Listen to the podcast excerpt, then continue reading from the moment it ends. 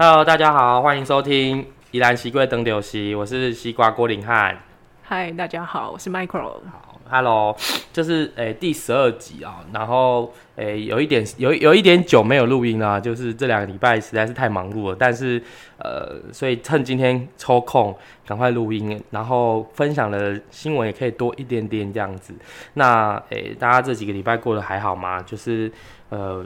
我这几个礼拜大概最忙的事情最多，好像都是在处理那个那个呃绘本的的导读活动，就是去很多学校什么绘本？是那个呱呱抢救大西瓜的那个教呃，跟大家分享一些关于那个宜兰的呃在地的绘本。诶，我们之前有分享过吗？有有哦，对对对，就是那那本书，然后去各个学校巡回座谈这样子。你不算座谈啦，就是跟呃同学们分享这样子，还蛮有趣的。你有你有看过那本书了吗？还没？好，好，好，没关系，之后还会再出别本，还是有机会的，对。然后就是第一个是，好像是这今天才发生的新闻呢，就是有关于那个之前我们不是一直在讨论说那个月票的事情嘛，通勤月票，因为我们之前一直在追这件事情嘛，然后每一次所有的这种相关要中跟中央申请补助的案子，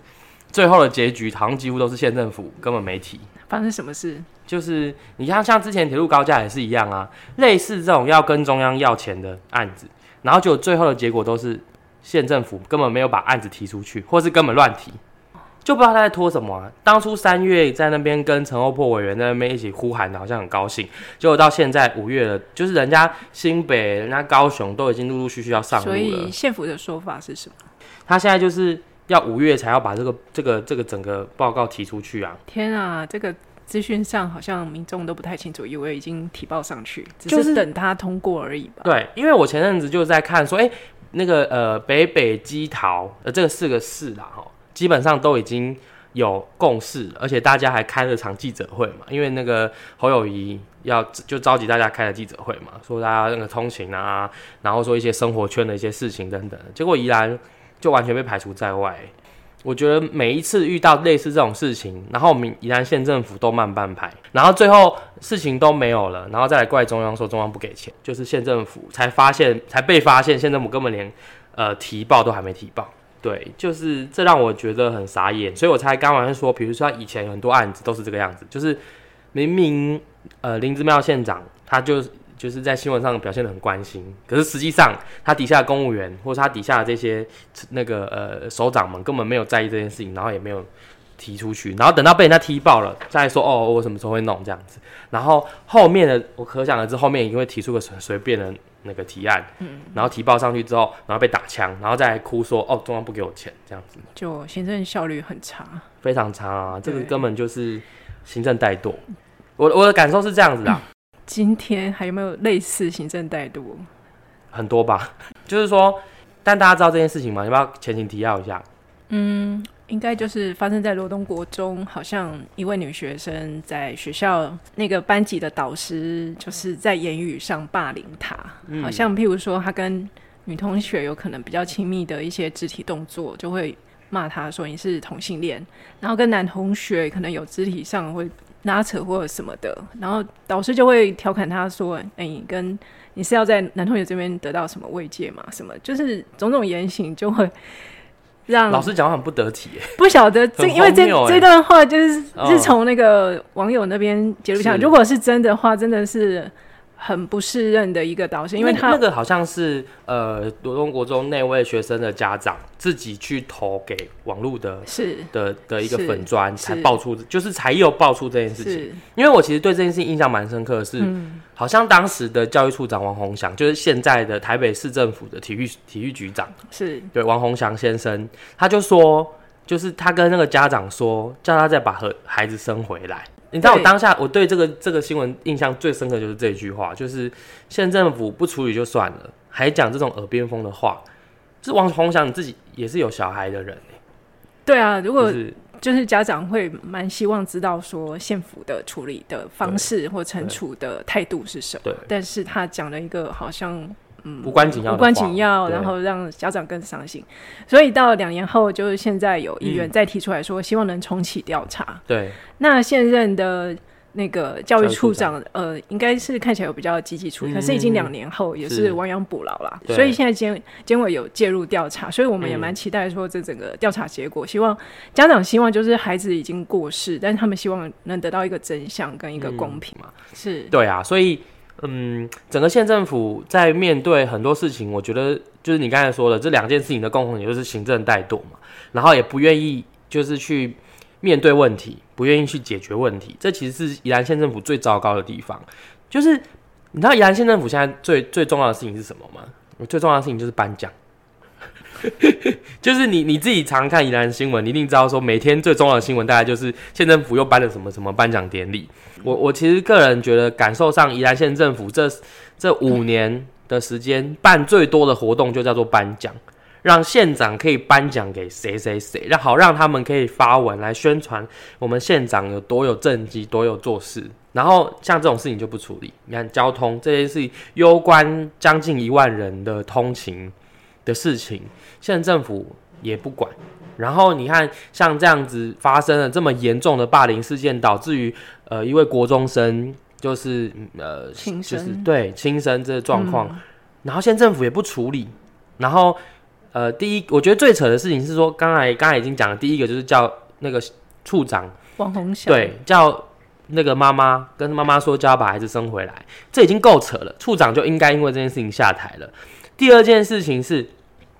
县政府居然说哦，监察院已经结案了，所以没有这个行政程序上的瑕疵。他说县府没有去，他说监委没有去问他们，他们自行认定说，那他们应该就没有疏失哦就自己认定说没有。所以是县政府自己认定对说没有疏失。他说监委没有去找他，啊！可是监委已经在开始调查，对啊他们并不知道。所以后来县监委就开了记者会，有写了声写，好像是写了一个声明稿嘛，哈，然后就说这件事情县政府不应该自行认定，对就是很荒谬啊！这个就是我觉得，哎，就是啊，这一一开始当然很沉重的议题啦。不过我就是希望说县政府跟真的可以，唉虽然螺螺丝一直都松的，但至少我觉得对，还还好是这，我觉得这几个月宜兰县议会开始有比较认真运作这件事情，就是开始有很多题目、很多事情去希望县政府去改善，以达到他有个监督的这个职责然后，但我觉得这这这个部分还是希望，嗯，县政府可以真的牢记这个教训。对对对，好像还有一件就是是。跟呃工作上被性别不平等待遇的一个很、很大的一个事情，就是消防局那件事，要不要谈一下？对对对，就是我们玩艺委员有特别召开一个记者会，嗯。这样子，对，你要不要谈一下这个？嗯，这个题目你要不要跟大家跟大家稍微前情提要说明一下？就是一位呃女性的消防员，她在去年十二月，她在他们分队被请洗澡，走出浴室的时候，嗯。被闯入寝室的一个男同事看到了，嗯。然后他就发生急性创伤、压力的反应，他想要请假休养，可是嗯就被消防局种种的刁难，嗯他会觉得说你状况很正常啊，而且他会觉得他这个备勤时间不是上班时间，那这个认定就会让他请不了工伤假。请不了工伤假，嗯必须说你工伤假以外，譬如你要请病假。好，OK，他想请病假，他又刁难他，他就说你这个身心状况很 OK，根本就不需要请病假，还要要他拍送你去住院的照片，还要证明他住院什么的，还要什么呃、哦医师的证明等等。总之就种种的刁难，那就是引发你会觉得说，怎么会是一个一个受受、就是等于一个受害者的受到不停的二次。伤害？对对对对哦对，然后这件事情弄得他必须逼着他辞职，那你想想看，一个女生的宿舍，然后跑出了男性消防员，你应该要去想办法去去厘清问题，为什么会有男性消防员发生这件，就是会做这件事情嘛？结果你不是去去去想办法解决、检讨那检位，讨那位让人家有受创的这位男性消防员，去检讨对受害者。然后你第一个就是说，你你你住在宿舍，你随时可能会被要求，就是说随时要执勤的状况下，对啊，到底就是说，你你还认为他不是上班时间，所以这件事情跟呃上不上班没有关系。然后第二个就是说，就我所知啊，消防局就认定为认定心理疾病不是病，这这个是两个很重要的症结点，就是说你你你备勤到底算不算上班？你随时可能会需要上班的状况下，那算不算上班？对不对？而且你是你是在宿舍发现这件事情，就是说县政府不去想办法要让这位女性消防员的这个状况更稳定，或者说更保障这些女性在宜兰县政府的消防局工作的时候可以更安全。结果你去指责人家说你这不算上班时间，好，然后再来就是说你心理疾病不是病，就是我我要问那个什么消防局长，到底什么才是生病啊？就是那那是一个很严重的问题啊！像我们之前看过那个《火神的眼泪》有类似的状况，或者说近期有发生很多很大事件的消防的呃一些一些问题的时候，其实很多时候都有一些消防员有事件之后的创伤问题，这其实也是一个心理疾病啊！因为你看哦，消防员在第一线就是出勤的时候，要面对的是一些很有很具威胁性，而且有很多的这种。呃，危险，危不不止危险了，我觉得是看到的那个画面是很震震撼的，很震惊的，那是会被吓到，而且心里会有阴影的。嗯，然后比如说之前泰鲁克事件等等的，那这些救救难人员，他们的确在这样的状况上也会有心理上的问题。就你看，县政府完全没有要，我仅就是我们的消防局完全没有要就是在意这件事情，诶，所以我我觉得就是呃，我之前就是在那时候我就在脸书写了一个。嗯，算是批评文啦，因为我觉得很愤怒，是呃林志妙县长在面对这件事情的时候，就是笑笑的，就说会处理哦，然后会关注，就这样过了。结果你看之前因为贪污的事情，然后林志妙县长哭诉的帮他女儿求，就是说跟跟大家说哦，没有保护好女儿。但是你看这位女性消防员是别人的女儿啊，那你为什么遇到类似的事情的时候，你完全不闻不问？然后就是好像这件事情就没了。你看过了新闻，过了几天，然后就没这件事情了。就是这，这是很很很，我觉得是很很不应该发生的事情。两套标准哦。对啦，是完全是两套标准啊。所以其实我当时在看到这个事件的时候，我真的是蛮生气的。尤其是消防局的态度，就是据据据婉玉委员的说法啦，他从来没有这么生气过。在一场协调会上，真的是愤怒。原因是因为消防局的态度始终在跟我跟大家说，哦，就是我我要先认定这是不是上班时间，我才要用相对应的法来去来去处理。然后第二件事情就是说，他们在疾病上的认定上也有出入。嗯，县县政府的消防局就是完全没有办法营造出一个适合大家。可以在这边好好工作，好好为宜兰保护这些消防或者说相关的这些问题的一群工作人员。我相信所有的消防人员应该都会很失望。我觉得，对啊，你看一连一连讲三个行政怠惰，哎，不是，就是啊，这不不只是怠惰，这根本失职。我觉得，就是你看哦，教育处也失职，我们交通处也失职，然后消防局也失职。你看宜兰县政府不过就几个局处而已，连续三个局处出这种状况，而且他还是局长。局处首长出这种状况，我觉得真的是很不应该。对啊，我就觉得一个好适合盘点下来，然后开场记者会来。主管到底他到底在做什么？所以啊，我觉得宜兰县政府真的是能力那种，就林志标县长，你要好好看好你的这些局处首长。宜兰县才短短一年一两年内就可以发生这么多重要而且很荒谬的事情，整个县政府我觉得真是都快崩解了。我觉得。好啦，就我觉得这件事情不要让大家一开始就听那么沉重，我们要换一个话题了。好，那我们接下来要跟大家分享的第二个新，第第二第二个第二则的新闻是要跟大家讲那个关于那个共乘停车场的事情。哦，对，因为因为我我就想说啊，这刚好是今今天蛮适合跟大家分多分享一些交通问题啊，就是说，因为呃大家知道现在就是我们的交那个什么呃交流道下面都有共乘停车场，嗯，对，那。我觉得就是呃，这个东西算是一种宣传啦。我觉得这蛮好，就是共乘停车场，就大家把车停在交流道下，然后一起互相共乘。因为我我因为要去台北上班嘛，所以我其实也有加入一些宜兰的共乘的群组。就大家的确是有这种风气，就是大家会互相问说，哎，我几什么时候要上要去要去台北啊什么的。这样是蛮好的，对啊，这是蛮好的，所以，对啊，所以我觉得这个新闻算是一个宣传意义啦，就是说跟大家说，然后因为县政那个县议员就认为说，呃，停车场不够用啊，所以希望说可以就是再有呃，就是工程停车场可以再设计更多，因为其实我们整个交流道下面是很大很多大很多的空间的，嗯哼，就是如果你有注大家有注意的话，其实我们如果要呃北上或者说呃就是要上交流道前看到那个车其实都停蛮多的，就在上下班的期间呢。所以这这个我觉得是一个蛮重要的题目诶，因为就是我们既然鼓励大家做大众运输或者说共乘，那我们就要有相对应的空间让大家方便去共乘，或是方便去搭交通运输嘛。呃，这个部分我觉得是是一个蛮好的的规划了。那也希望说县政府可以盘点一下，就是到底目前的数量够不够？因为县政府已经盘出来了嘛，每天有七千人要通勤上下班嘛，嗯，对不对？那一定有人要开车嘛，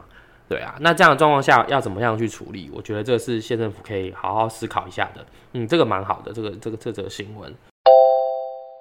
好，那再来是呃，就是宜兰跌破四十五万人这件事情，好像我们之前有跟大家谈过这件事情，哎，嗯，这个是讲泰二根的时候有特别讲到，对，就是说现在只剩下四十四万人，四十四万四十四万九，呃，四四十四万九千多人了哦，那呃，县政府这件事情好像就开始有比较。在意，不过他一直在说今年可能人数会回稳。他 说，因为今年是兔年，明年是龙年。龙年吗？对，他说去年虎年，大家比较不想生，是吗？还好有生肖，让他有一个说辞。不是，那明年如果明年还生不出来，看怎么办？我们来检视看看嘛。明年这个时候，我会再 再跟大家说。龙年会比较有人想生，我觉得很很荒谬。哎，这很荒谬吧？他说要提高什么生育的那些什么。但是问题是，你会有人有有人生，也会有也有死亡的人。你现在都达不到平衡，你要怎么可能生大于死？就是这这个是很奇怪的的的说法哎。就是说，你你宜宜兰县政府，我觉得要好好呼吁他一件事情：说人口数下降，绝对跟就是出生人口没有办法增加。我我我个人认为是没有直接关系啦。好，原因是因为想要从宜兰搬出去的人可能更多。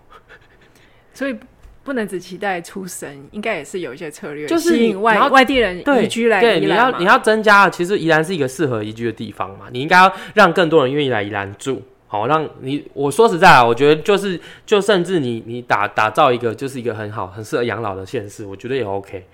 那它也可以成为一个产业。没有啊，来宜兰就塞车啊，很可怜哦。对啊，宜兰就是一个过境，大家都去滑对，没错。在宜兰就不过不过我要说啦，就是说县政府就是，当然那是我的猜测啦。不过这这我没有看数据，但我觉得这数据蛮值得看，就到底外移人口的状况如何。但是第二件事情是，大家不想生小孩的原因很清楚嘛。第一个，你县政府的的相关的育儿的津贴也好，或者说补助也好，就是比其他县市少啊。你连这个都不到位，你要你连这个都没有办法跟人家比，你要怎么让人就是宜兰的的年轻人愿意在宜兰生小孩？嗯，对不对？这是第一个。第二个就是说，宜兰的劳动环境条件就是不好嘛。那在这样的状况下，谁敢生小孩？那其实这些问题才真的是有，就是有没有办法增加生育人口，或者说生增加出生人口的关键。而且宜兰房价好像也不低哈。对，就是对啊。但不过年轻人买不起，对啊，买不起房哦，那家里也住不下，你自己养自己都有辛很辛苦了。那到底宜兰县政府该去检讨你的生活环境到底有什么优势，让人家愿意来宜兰？对，就是第这是当然，这是我觉得这是当然，这个这可以说是呃关于外人口的部分。但是我觉得还是要回归到在宜兰的宜兰人愿不愿意生小孩这件事情嘛。因为我们现在本宜兰就是一个高龄化的社会，这很明确嘛，哦。但是愿意留在宜兰生活，像我们愿意留在宜兰生活的人，但我们为什么不生？就是你愿可以生的，为什么不敢生？问题是什么？就是县县政府不是我为什么要一直笑？因为县政府你怎么会拿生下来当做你 就是是有讲说他的评估的标准？什么育儿津贴什么什么？对啊，就是但是就是很很普通标准的。就是你不是不是特别，我们都是我们你有没有印象？我们去年甚至还去盘点过，县政府在二零一八跟二零二二这两年提出的林志标县长提出的政策白皮书，甚至还调降了他的相关生育补助的费用，有调降两千。对，你想想看，你应该是因为他自己知道发不出去，你想你想办法，你想不是他根本连达到标准都没有。他过我们之前盘点的时候，我们就知道说他连就是达到基本的标准都没有。可他现在不只是没有努力要让他达到标准，还自己降标准。所以这个是我觉得县政府就是你啊，真的是要好好去去思考的的问题。好啦，我我来讲下一个比较有有趣的新闻啦哦。像一直都没有很有趣的新闻。有啊，下一个比较有趣是下礼拜东岳庙大拜拜了。这个这个算有趣吧，也开心吧？你说神将文化，你要不要稍微讲，一下？我要跟大家分享一下。好，下礼拜五月十六、十七两天，整个东岳文化季啦，然后就是东岳大地的的的圣诞，然后会有绕境活动，所以大家如果十六号，因为十七号是上班日啊，怕可能大家没有办法看，但不过十六号晚上的暗访，大家可以一起走上街看一下热闹。几点开始？哎、我礼拜呃五月十六号是礼拜二吧，好像晚上的六点开始，然后在东岳庙在东岳庙，但它会绕整个宜兰市。然后五月十七是下午一点开始，对哦，这蛮特别的，因为呃我自己是信义会的嘛，然后因为今年刚好是信义会的七十周年信义会就是东岳庙的。的信义会的神将会之一，OK，对对，因为我们有八个神将会，那我们是之一，然后已经七十周年了，所以刚好今年会在五月十七号办一个比较盛大的活动跟绕境，对，哦会绕整个宜兰市这样子，对，大家可以来有兴趣来看一下。然后如果如果大家真的十六、十七号没空也没关系啊，就是我五月十三在那个宜兰县文化协会在那个东岳庙也有办一场导览走读活动，那我们希望用一个不一样的方式让大家认识，就是东岳庙的信义会这样子。就它是七十周，因为我今年在呃六月的时候在兰博有办一场，就是呃信义会的七十周年特展，对，所以我六月六月下个月，对对下个月，所以会跟大家就想要在五月十三趁大拜拜前，然后就我们东岳庙自己大拜拜前跟大家分享一下，就是呃信义会以及就是说大拜拜要看什么，因为大家总是那个外行看热闹嘛，但是就是要跟大家说，如果你有兴趣看得懂大拜拜在干嘛，就来听，然后跟大家分享说，诶，你看大拜拜的时候要看什么，然后到一间庙你要看什么，就是用一些比较简单的、轻松的方式来跟大家说介介绍这样子。那再来是呃，要跟大家分享的是全国的新闻。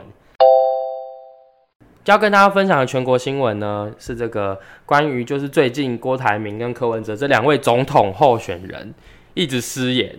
就是他们根本把我我我讲直接的，我觉得他们根本把就是呃总统参选拿到话语权这件事情当做一个讲干话大会，你不觉得吗？他们都是在一直在讲干话哎、就是郭台铭说，如果他当选总统，每个县市都要盖一座安全的核电厂，到底就是到底中华民国台湾可以盖出多安全的核电厂？我实在是疑很有疑问呢。就他就是只是这样讲讲，就是现在当我们正在努力的往非核家园前进的时候，郭台铭居然反其道而行，反世界趋势，对，反世界趋势，而且他说不会受议会监督，